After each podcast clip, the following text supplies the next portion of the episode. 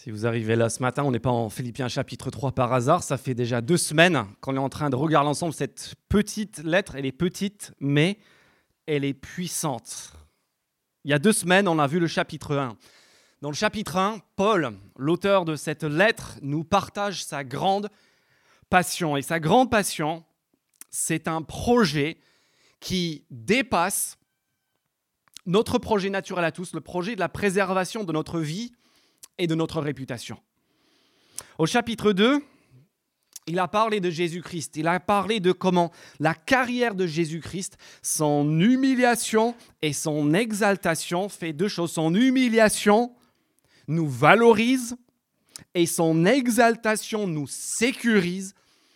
Et à travers ces choses-là, Paul a montré comment cela n'arrive pas juste le problème de c'est quoi le projet de notre vie, mais aussi le problème de, de l'entente, de la rivalité qui peut exister, qui existe en fait dans toutes les sociétés, dans tous les regroupements d'êtres hum-, humains sur la Terre. Et ici au chapitre 3 ce matin, on en vient à la question de la perfection. La question de la perfection, ou, si vous voulez le mot très technique, biblique et théologique, le mot, la, la question pardon, de la justification. Et si vous voulez regarder dans le texte avec moi, je vous invite à reprendre votre Bible à la page 772 et je vais juste lire ce que je pense être le verset clé de notre texte. C'est Paul qui partage une nouvelle découverte au sujet de cette question de la perfection, de la justification.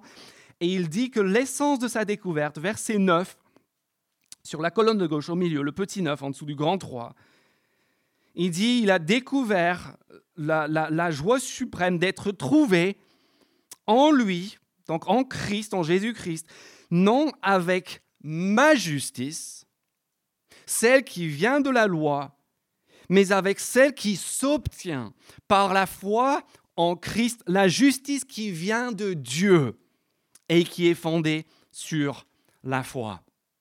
Deux moyens de se justifier. Ma justice à moi et la justice que Dieu offre en Christ.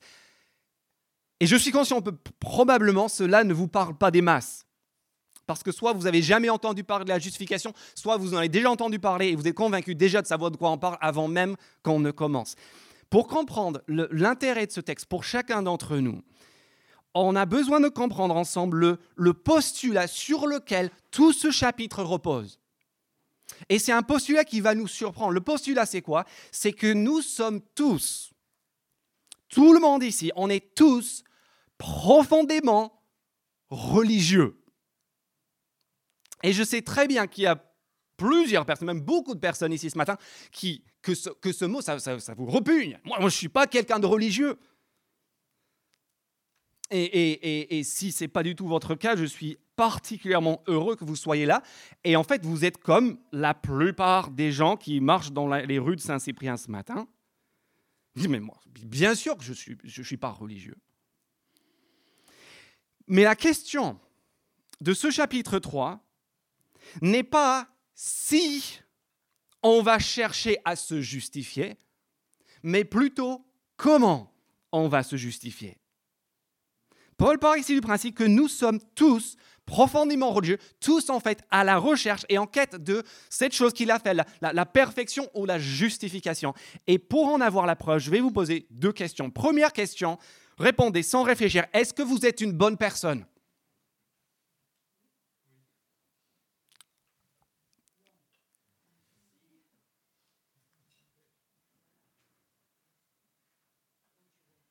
Je pense que si tout le monde Ici, devait répondre à la question, on aurait à la quasi-unanimité la réponse oui, oui, bien sûr, je suis une bonne personne. Et là, je vais enchaîner avec une autre question, celle-ci, allons-y, sur une échelle de 1 à 10. Le 1, c'est la dépravation et le 10, c'est la perfection immaculée. Où est-ce que vous vous situez? Et là, vous n'allez pas pouvoir me répondre du tac au tac, vous allez avoir besoin de réfléchir deux petites minutes, n'est-ce pas? Et je sais qu'on veut tous aller vers le 6, 7, 8, 9, 9 et demi.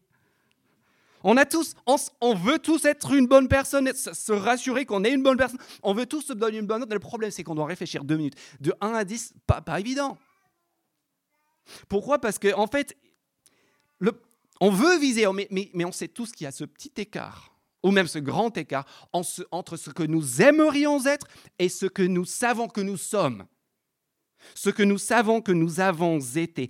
Et la justification, si vous voulez savoir c'est quoi ce mot technique de la justification, en gros, c'est notre gestion de ce petit écart. Et si je te pose la question, pourquoi tu te donnes un 7 Pourquoi tu, te dis que tu es une bonne personne? Vous allez tous me répondre de la même manière. Comment? Qu'est-ce que vous allez me dire? On, va dire j'ai rien fait ou j'ai science note. Voilà ce que j'ai fait. regarde ce que j'ai fait. En fait, on sort le CV moral.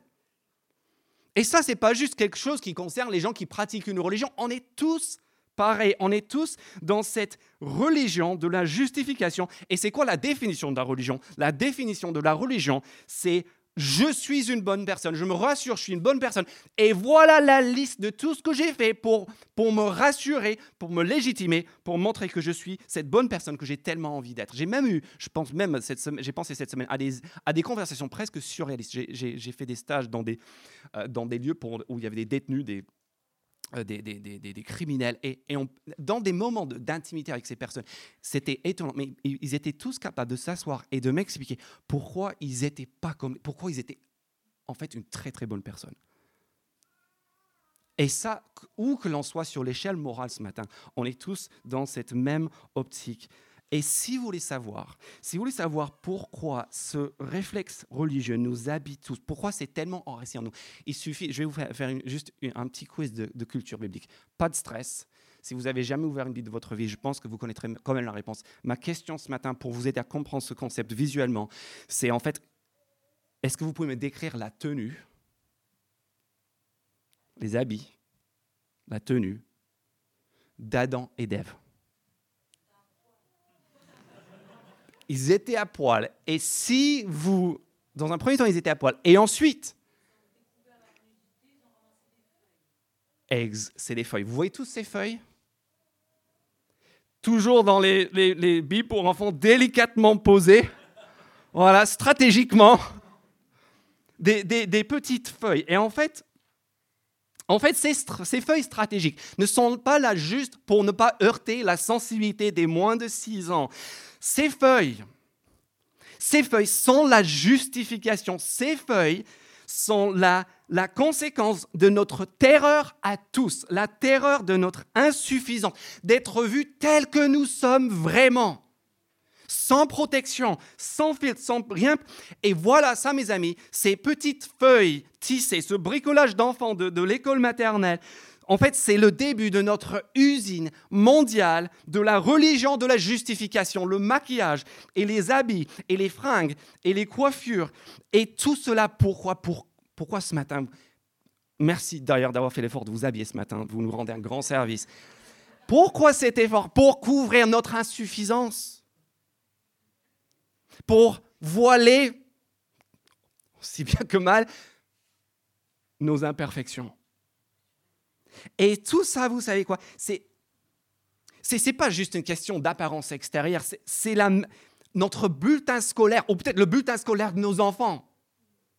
Notre salaire, nos diplômes, notre partenaire, notre beauté, notre job, nos enfants, notre répartie, notre anticonformisme, ce sont autant de manières pour nous tous de nous rassurer, de, montrer qu'on est légitime, on, est fréquentable, on est acceptable, on est désirable, on est justifié.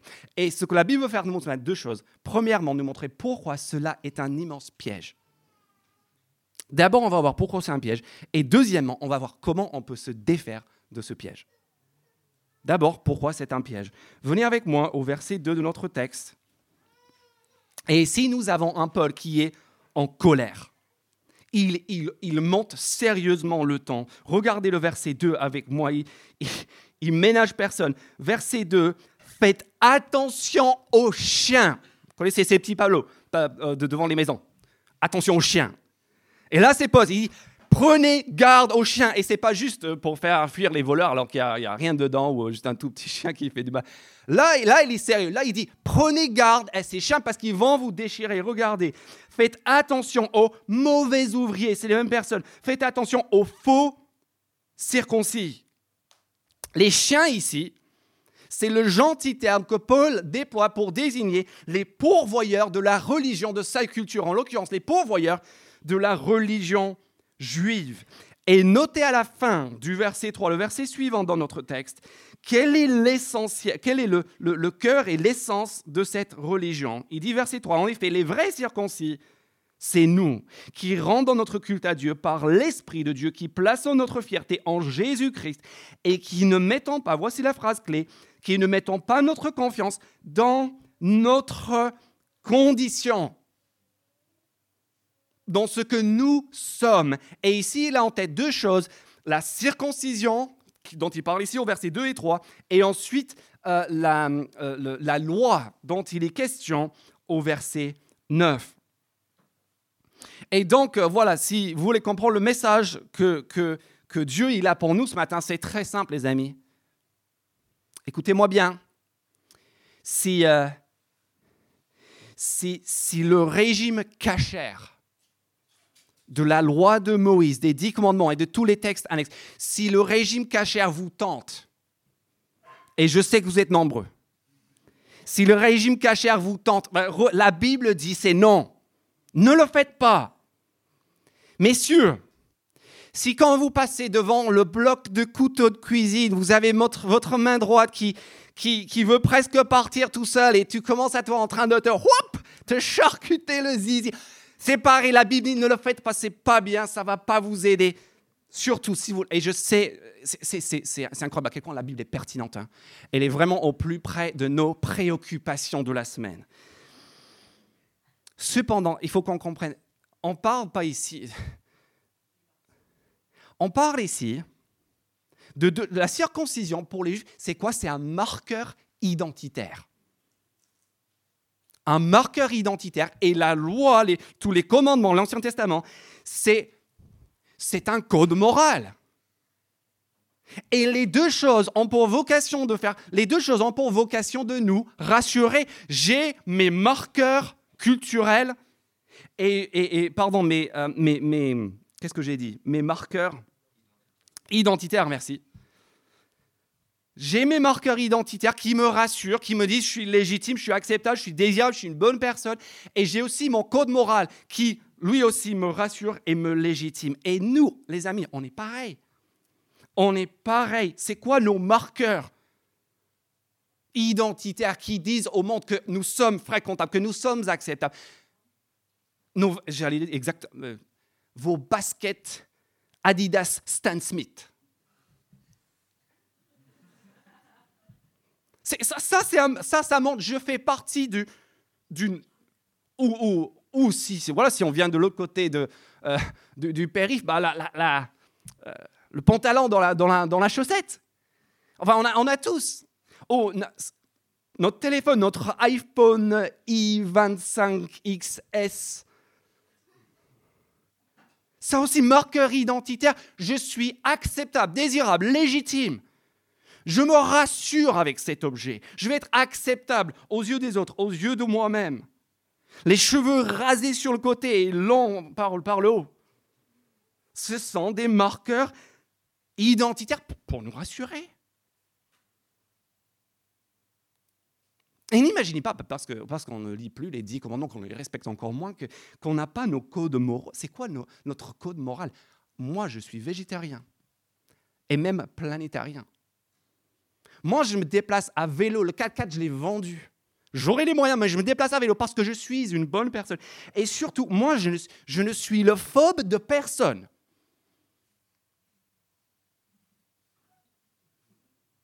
Et, et ça, ça, ça me rassure. Je, me, rassure, je me légitime et je peux marcher la tête haute parce que je suis une bonne personne. Et si on est là-dedans, et je pense qu'on est tous là-dedans, à notre façon, selon notre, moment et notre entourage, si c'est tout cela en fait, qui fait qu'on se sent légitime, qui fait qu'on se sent comme une bonne personne, acceptable, désirable, Paul dit, vous êtes dans le piège. Prise au piège. Et notre Paul, il parle en connaissance de cause. Parce que lui, il sait ce que c'est, parce qu'il a passé des années dedans. Regardez maintenant le verset 4. Et là, il étale son propre histoire, son propre témoignage. Et c'est ça qui est puissant pour qu'il puisse aborder ce sujet avec autant de pertinence. Pourtant, dit-il, regardez le texte s'il vous plaît, verset 4. Pourtant, il dit, faites attention à, tout cela, à ces marqueurs identitaires, à ces codes moraux pour vous rassurer. Il dit pourtant, pourtant moi-même, je pourrais mettre ma confiance dans ma condition dans ma chair. S'il y a quelqu'un ici, il met tout le monde au défi, venez, il fait un challenge pour le monde. Si quelqu'un ici croit pouvoir se confier dans sa condition, moi je le peux plus encore que lui. J'ai été circoncis, oui, le huitième jour. Je suis issu du peuple d'Israël, s'il vous plaît, de la tribu de Benjamin, hébreu, né d'hébreu. En ce qui concerne la loi, j'étais pharisien, du point de vue du zèle, j'étais persécuteur de l'Église, j'allais au bout de mes convictions. Par rapport à la justice de la loi, ces codes moraux, j'étais irréprochable. Et il dit, voilà ce qui me rassurait. Voilà mon CV, les gars. Et ça, envoie du lourd, si vous voulez, la, traduction dans les codes de notre culture, ça ferait quelque chose comme ça. Né d'une famille bourgeoise, grandi à la côte pavée, fréquente le lycée Kaozu, prépa Fermat, ensuite la plus grande école d'ingénieurs sur Paris, et bien sûr un travail au ministère. Mais, mais attention, c'est pas ce que vous pensez. Non, non, non, non, non, c'est pas celui que vous voyez quand je dis tout cela. Ce mec, ce mec qui a fait tous ses stages dans des ONG, il est parti en Afrique. Il est végétarien, il se déplace à vélo, il, est un ami fidèle, il est un, époux parfait, euh, attentionné, il, il milite sur son temps libre et avec ses propres moyens en faveur des minorités. Il se soucie des plus démunis. Ce mec, c'est Monsieur Teflon. Incollable. Et puis un jour, un jour, c'est le séisme. Parce qu'un jour, regardez ce mec au taquet, ce qu'il dit au verset 7 maintenant? Ce mec qui a tout réussi, qui, a dépassé le monde entier, déclare au verset 7, regardez le texte à nouveau avec moi, ses qualités, mon CV, tout ce qui était pour moi des gains, c'est le moins qu'on puisse dire. Je les ai regardés un beau matin comme quoi? Comme une perte. Et on dit, mais excusez-moi, c'était quoi? C'était c'était le c'était Fermat, c'était c'était l'ENS, c'était le le ministre. C'était c'était quoi l'échec? C'était je vois pas, je vois que du gain dans tout ça. Comment ça se fait que tu puisses considérer ça? Et il dit, c'est à cause d'un homme. L'homme qui change tout, l'homme qui bouleverse le monde entier, il s'appelle Jésus-Christ. Regardez-le, il, fait, apparition au verset 8. Et regardez ça, à cause de Christ. Et on se dit, mais quel rapport? Quel rapport entre ta père et Jésus que je ne comprends pas? Et il n'est pas juste en train de dire, Jésus c'est vachement bien, vous allez voir, ça va vous faire du bien. Regardez bien le raisonnement, s'il vous plaît. Surtout si vous pensez connaître ce texte et la justification. Il dit, je considère, verset 8, même tout comme une perte à cause du bien suprême qui est la connaissance de Jésus-Christ mon Seigneur. À cause de lui, je me suis laissé dépouiller de tout et je considère tout cela comme, et ce mot, comme des ordures qui est parfois utilisé dans le langage grec, c'est le, langage dans lequel le texte original est écrit, pour désigner en fait l'excrément. Je considère tout cela comme de l'excrément comme des ordures afin de gagner Christ. Pourquoi? Verset 9, notre verset clé, je pense. Verset 9, afin d'être trouvé en lui, non avec ma justice, non avec mon CV et mes marqueurs et mes codes, mais celle qui vient de la loi, mais avec celle qui s'obtient par la foi en Christ, la justice qui vient de Dieu et qui est fondée sur la foi. Lorsque Paul découvre Jésus-Christ, il découvre en fait ce qu'il ignorait jusque-là, il découvre le gros problème, l'énorme problème de son CV de rêve. Il a tout gagné, il a toutes les raisons d'être rassuré. Et vous savez quoi? Vous savez ce qui est tragique dans son histoire. Il pense y être rassuré et puis il découvre un jour, en fait, il ne l'est pas il découvre que tout ce qui, en fait, au final, ne peut pas le rassurer. Pourquoi ce CV devient dégoûtant, révoltant, de l'excrément C'est à cause de l'excellence de Jésus-Christ.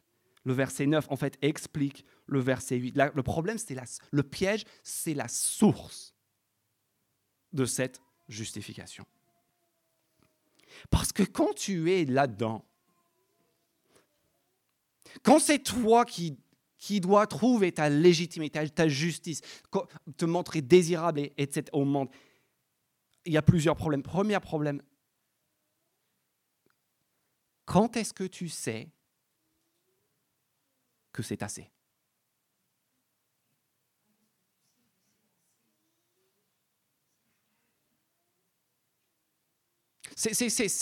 Il faut avoir un 7 Un 8, un 9, un 9,5, 9,8, 10 Tu peux jamais savoir. Et même, même sans parler de Dieu,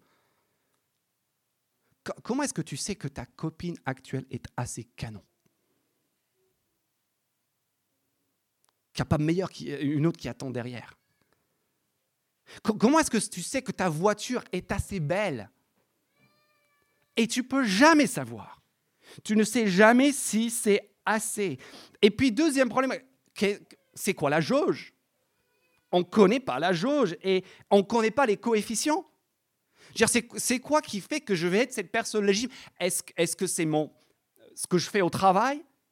Est-ce que c'est ce que je fais pour ma famille, pour les animaux, pour la planète pour... Est-ce que c'est mon éthique personnel, on ne sait pas. Et tu peux toujours ajuster les coefficients. Tu ne sais pas si c'est assez, tu ne sais pas quelle la bonne, quand, c'est la bonne jauge.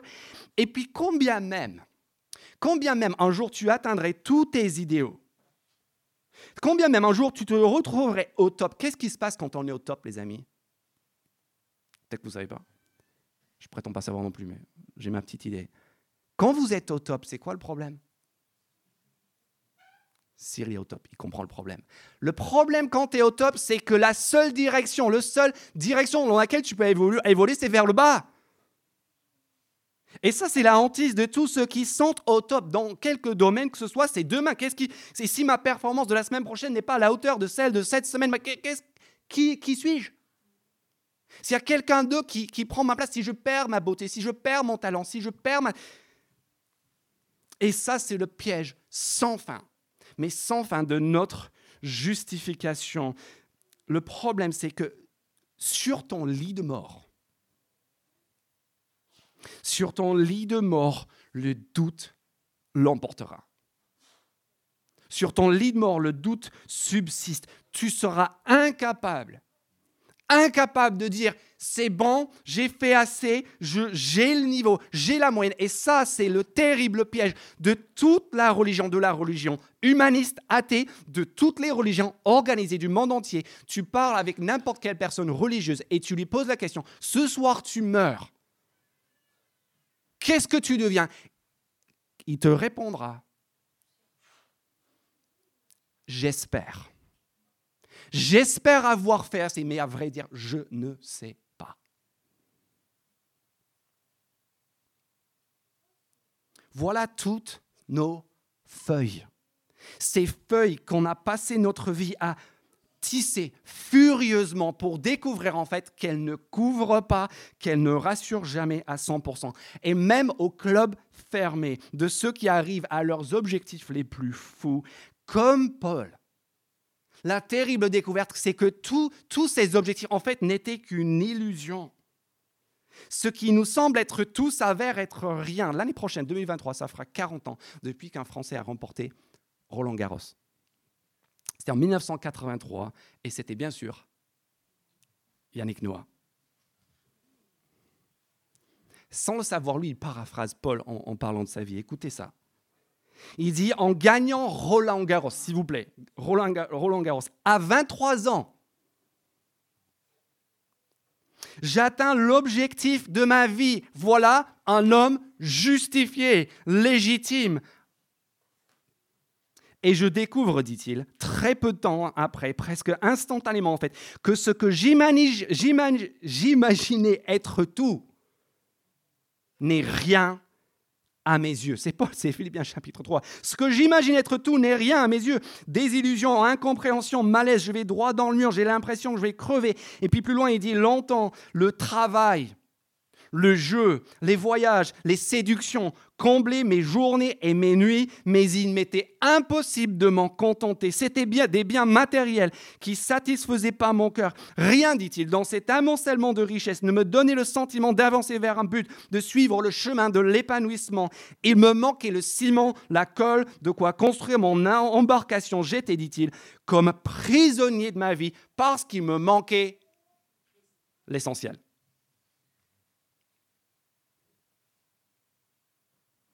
Comment est-ce qu'on se défait de ce piège? Pourquoi? Pour Yannick Noah, pour l'apôtre Paul, pour toute la Bible, tout cet effort de nous rassurer, de tout gagner pour nous légitimer, pour nous justifier, pour nous rassurer n'est rien. Le problème, c'est que toute cette religion, tout cet effort, en fait, le problème, c'est que c'est le tien. Et tant que c'est le tien, le doute subsistera. Est-ce que c'est assez? Est-ce que j'ai la bonne jauge? Est-ce que, est que je ne vais pas la perdre demain? Et à la fin, toujours la même question, même de l'élite, même des Yannick Noah et des Paul et des grands champions de notre monde. La même question à la fin, pourquoi cela ne me rassasie pas? Et en fait, les amis, si Jésus-Christ, si Jésus-Christ nous fait sortir de ce piège terrible et universel, et met fin à tous les doutes, c'est que Jésus-Christ, il est la tenue Versace, faite sur mesure, immaculée, que Dieu offre pour enfin remplacer notre pauvre bricolage de feuilles collées de l'école maternelle. On rigole. On rigole bien sûr à l'idée de se charcuter le zizi, de manger cachère, de se traîner sur les genoux jusqu'à Rome pour se rassurer qu'on est de bonnes personnes. Mais qu'est-ce qu'on n'est pas prêt à faire? Qu'est-ce qu'on n'est pas prêt à faire pour prendre la fierté en notre condition, en notre chair? Quelle privation? Ne vaut pas le coup pour sculpter le corps de nos rêves au gym ou juste en nous privant.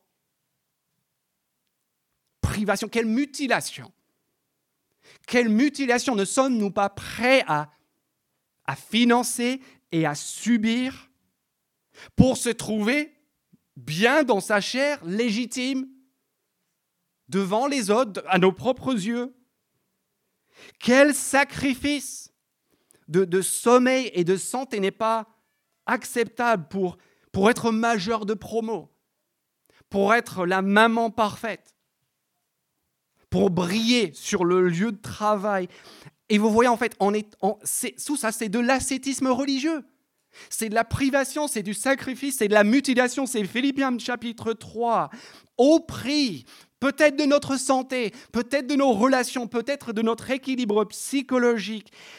Pourquoi? Pour nous justifier pour nous légitimer, pour nous rassurer, pour couvrir notre insuffisance, pour pouvoir tenir la tête haute et dire je vaux le coup aux yeux de Dieu, les autres, moi-même. Et la, la justice de Jésus-Christ, sa légitimité, sa perfection,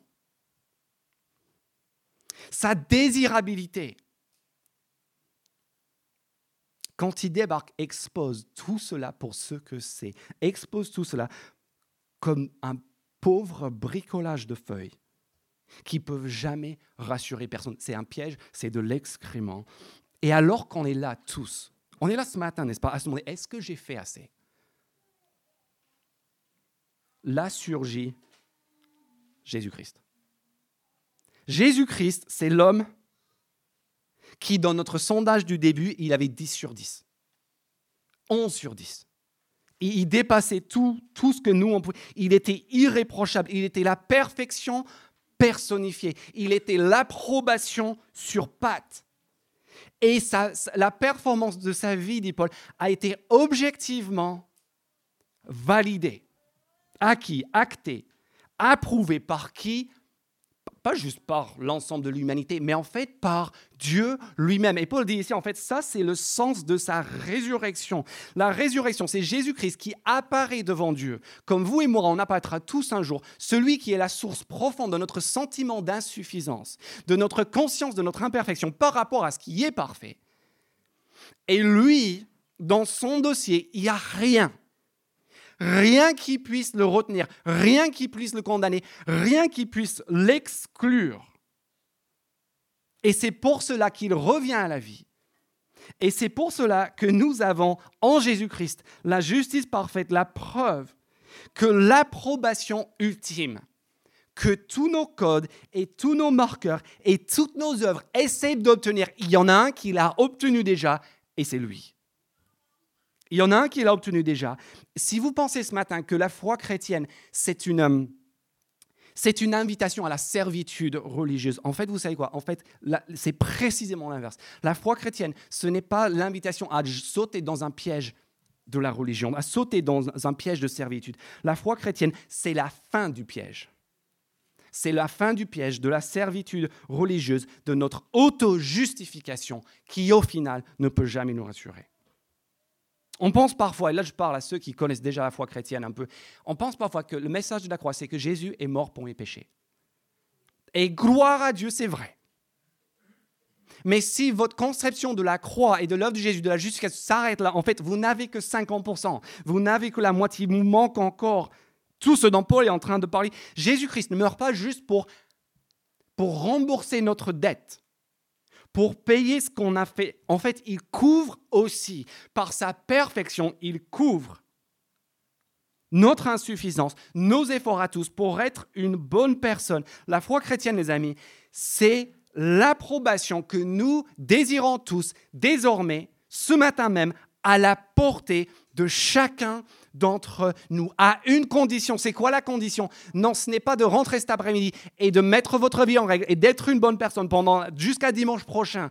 Non, la condition, c'est c'est Christ et c'est la foi en ce que lui a fait à ta place. Lui prend tes pauvres feuilles pour te donner sa costume splendide, sans solde positif faramineux, accrédité sur notre compte qu'on est en train désespérément d'essayer de racheter. Et c'est pour cela que Jésus-Christ est excellent. C'est pour cela que Jésus-Christ est mieux que toutes nos autres méthodes de devenir légitime, de nous convaincre qu'on est vraiment de bonnes personnes. Et c'est pour cela que Paul commence au verset 1 en disant maintenant donc, mes frères et sœurs, vous qui avez cru en Christ, réjouissez-vous. Avant de dire prenez garde aux chiens, il dit d'abord réjouissez-vous. Où ça commence à regarder le verset 1. Réjouissez-vous dans le Seigneur, parce que c'est lui votre couverture, c'est lui votre justice. Et si c'est lui votre justice, en fait, vous n'avez pas juste une joie dans la présence, la certitude d'être validé, d'être approuvé. Vous avez en plus, en plus, une joie future à venir. Cette approbation, dit Paul, si vous regardez les versets 10 et 11, transforme la rage de gagner en la joie de se dépouiller. Regardez les versets 10 et 11. Ainsi, je connaîtrai Christ la puissance de sa résurrection et la communion à ses souffrances, en devenant conforme à lui dans sa mort, pour parvenir d'une manière ou d'une autre à la résurrection d'entre les morts. Si tout ce qu'on est en train de dire là vous paraît juste un poil trop facile, vous voyez la faille dans cet argument. Si c'est Christ qui fait, bah c'est trop facile. C'est trop facile. Ou si encore le fait que tu as un jour pris conscience, connaissance, pardon, de cette vérité que Jésus-Christ t'a justifié. Et si pour tout dire, cette vérité, soyons honnêtes, ne te fait ni chaud ni froid, regardez au verset 12, 13 et 14 le test pour voir si on l'a vraiment intégré. Il n'y a pas de passivité possible quand on comprend cette vérité. Ce n'est pas verset 12 que j'ai déjà remporté le prix ou que j'ai atteint la perfection, mais je cours pour tâcher de m'en emparer. Il ne faut pas confondre ici la perfection et la justification. En fait, malheureusement, nos traducteurs ont mélangé les deux. Il dit, c'est pas que j'ai déjà atteint la fin de la course, c'est ce sens-là de la perfection. Il a atteint la justification, la perfection morale en Christ. Je ne suis pas encore arrivé au bout, il veut dire. Mais je cours pour tâcher de m'en emparer, puisque moi, de moi aussi, Jésus-Christ s'est emparé. Frères et sœurs, je n'estime pas m'en être moi-même déjà emparé, mais je fais une chose, oubliant ce qui, est, derrière et me portant vers ce qui est devant, je cours, verset 14, vers le but pour remporter le prix de l'appel céleste en Jésus-Christ. Paul, au début du texte, il se donne, à la fin du texte, il se donne, mais il y a une différence radicale. Il se donne au début du texte pour se racheter à ses propres yeux, pour être une bonne personne, et il n'est jamais rassuré. Et à la fin du texte, il court non pas parce qu'il ne sait pas s'il va y arriver, mais parce qu'il sait qu'il va y arriver. Et parce qu'il sait qu'il va arriver, il sait que le meilleur est encore à venir à cause de la justice que Jésus-Christ, lui, a donnée. C'est la différence entre le, je suis pas marathonien, mais c'est la différence, je pense, entre le kilomètre 17 et le kilomètre 41 dans le marathon. Les deux mecs sont en train de mourir, mais l'état d'esprit est radicalement différent. Au kilomètre 17, c'est, c'est la peine et c'est le doute. Je vais finir, je vais y aller, on ne sait pas. Le kilomètre 41, tu es toujours au taquet et, ton corps est, meurtri, mais, mais, mais tu es dans un élan de joie et d'effort parce que tu sais, tu sais que la fin et la victoire, elle est là. Et ça, mes amis, c'est la différence entre, entre l'excrément de nos pauvres efforts et l'excellence de la connaissance de Jésus-Christ qui nous a déjà acquise cette victoire et cette approbation finale. Si, notre justification, les amis, se limite au pardon des péchés, préparez-vous à un, long moment d'ennui. Entre le moment où vous avez compris que vos péchés sont pardonnés et le moment où vous remportez le prix. Par contre, par contre, si vous comprenez ce que signifie vraiment la justification. Si vous comprenez cette approbation, cette légitimité, cette acceptabilité, cette excellence, cette perfection qui est déjà sur votre compte, oh là les amis, c'est de la dynamite. Là, c'est le kilomètre 41. Là, tu cours.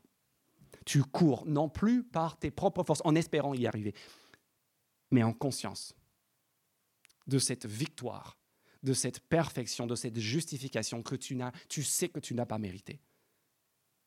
Et qui pourtant, et qui pourtant, dans l'immense grâce de Dieu, t'est offerte. Et c'est ça, c'est, c'est là que la vie commence en fait. Et c'est pour ça que Paul dit au verset 15, nous tous qui sommes mûrs, adoptons cette attitude. Tous ceux qui sont avisés, il n'y a pas photo ils tendent vers ça, ils s'emparent de ça. C'est pour cela que Paul dit au verset 17, Soyez tous mes imitateurs, frères et sœurs, et portez les regards sur ceux qui se conduisent, suivant ce modèle, le modèle que vous avez trouvé en nous. C'est pour cela qu'il dit au verset 21, Voilà la ligne d'arrivée qui est juste sous nos yeux. Il transformera notre corps de misère. Ce pauvre corps mutilé par tous nos efforts charcutés, physiquement, psychologiquement, pour essayer de nous... Il transforme ce corps de misère, verset 21, regardez, pour le rendre conforme à son corps glorieux, par le pouvoir qu'il a de tout soumettre à son autorité. Est-ce que le message est clair, les amis? Nous sommes, nous sommes tous profondément religieux, nous sommes tous devant un choix. C'est nous ou c'est lui, c'est l'excrément ou c'est l'excellence? C'est la joie et la sécurité et la satisfaction et la certitude de finir versus la peine et le doute jusqu'au bout. On prie?